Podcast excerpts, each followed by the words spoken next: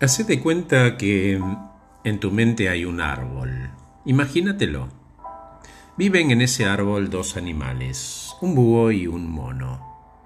Un búho cerebral y metódico y un mono loco. Y los necesitamos a los dos para funcionar de la mejor manera posible. El mono es un sobreviviente y busca en los demás protección. Es un ser emocional, impulsivo, lo quiero, lo hago y después veo. Es creativo, es divertido, es curioso, es pícaro. Funciona en automático. Por ejemplo, si tiene hambre, come y punto. Siempre relajado y privilegiando sobre todo las cosas de su bienestar. Un capo, el mono. Le gusta caer bien, verse espléndido, siempre tiene una solución divertida para todo, hace amigos fácilmente, se interesa un poco acerca de los demás, pero poco especialmente si puede obtener algo. Le resulta fácil expresar sus emociones, si hay problemas busca culpar a otro. Lo previsible, pero no tiene por qué ser aburrido. A veces un poco irónico y también se divierte cuando alguien, por ejemplo, se tropieza.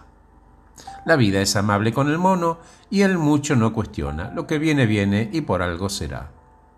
El búho, en cambio, necesita un propósito no le va muy bien en esto de improvisar y no tener un plan. Es honesto, es consciente, todo dentro de la ley y en control de todo. El sentido del deber, los logros, la satisfacción, a partir del trabajo sostenido, le provocan satisfacción. También disfruta de trabajar con otros y armar comunidades, es respetuoso y compasivo, le gusta la aprobación, pero de alguna manera la condena diciendo que a uno no debería importarle lo que los demás opinan acerca de él, y que cada uno es responsable de sus actos y las consecuencias, siempre con el dedito índice hacia arriba, ¿no? Como acusando. El búho busca entender a los demás, entusiasma a los otros para que se expresen, escucha para aprender, busca soluciones y apoya sus decisiones en los hechos y no en las emociones le gusta medir. Le encanta, le encantaría que el mundo fuera justo y protege al vulnerable ofreciéndole oportunidades, pero hasta ahí. Y ahí vamos, fluctuando entre el mono y el búho. Lo único en común de ambos es que a su manera ambos quieren ser felices.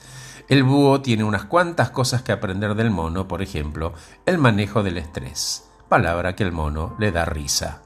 Vamos a un ejemplo. El búho dice, eso fue una injusticia. El mono responde, Sí, querido, así es la vida, fumala. El búho tiene esa sensación quijotesca de la esperanza en la justicia prevalecerá. El mono le dice, ponele, claro, digamos, dale, sigamos, que no es tan importante. ¿Nos tomamos una cervecita? El búho no lo suelta, lo rumia, lo padece, emite juicios. Y el mono ya está en otra. El mono acepta, pero para el búho no es tan fácil. Vayamos al cuidado de la persona. El búho estará feliz cuando fruto de su esfuerzo y de la dieta y ejercicio se ve en línea y lo que le devuelve el espejo le encanta. Estimula su cuerpo y cerebro con ejercicios, lee y estudia. El mono, en cambio, quiere la vida fácil, placer, comer, tomar algo rico, mirar tele, salir, y desestima las consecuencias diciendo que, bueno, che, de algo hay que morirse. En cuanto al éxito, las miradas son bien distintas de nuevo. El mono sueña mientras que el búho tiene objetivos claros y medibles y entiende que conforme trabaja mucho y de manera inteligente y capacitándose, lo logrará. Asimismo, al búho le conviene reconocer que el mono creativo puede aportar soluciones diferentes, no tradicionales. Mal no le va al mono en todo caso. A veces está medio justo, pero no la pasa mal. Hay muchas coincidencias entre estos animales y nos conviene tenerlos ambos y alimentarlos convenientemente. Les cuento dos grandes coincidencias. La primera es que ambos quieren ser felices, Seguramente elegirán caminos distintos, pero acá el mono reconoce que un plan siempre conviene que haya. Al final, ni el mono es tan mono, ni el búho, ni el búho es idiota. ¿Cómo hacen un plan? Los dos identifican qué les hace feliz. Lo sueñan lo imaginan y orientan su vida en ese sentido. El búho seguramente hará su lista y la necesita porque le da sensación de seguridad, de control y de confort. El mono capaz que espía por encima del hombro del búho, no para reírse, sino porque es curioso y a veces dice, ah, mira qué piola el búho, che, porque mm, los dos quieren lograr lo mismo, eso seguro.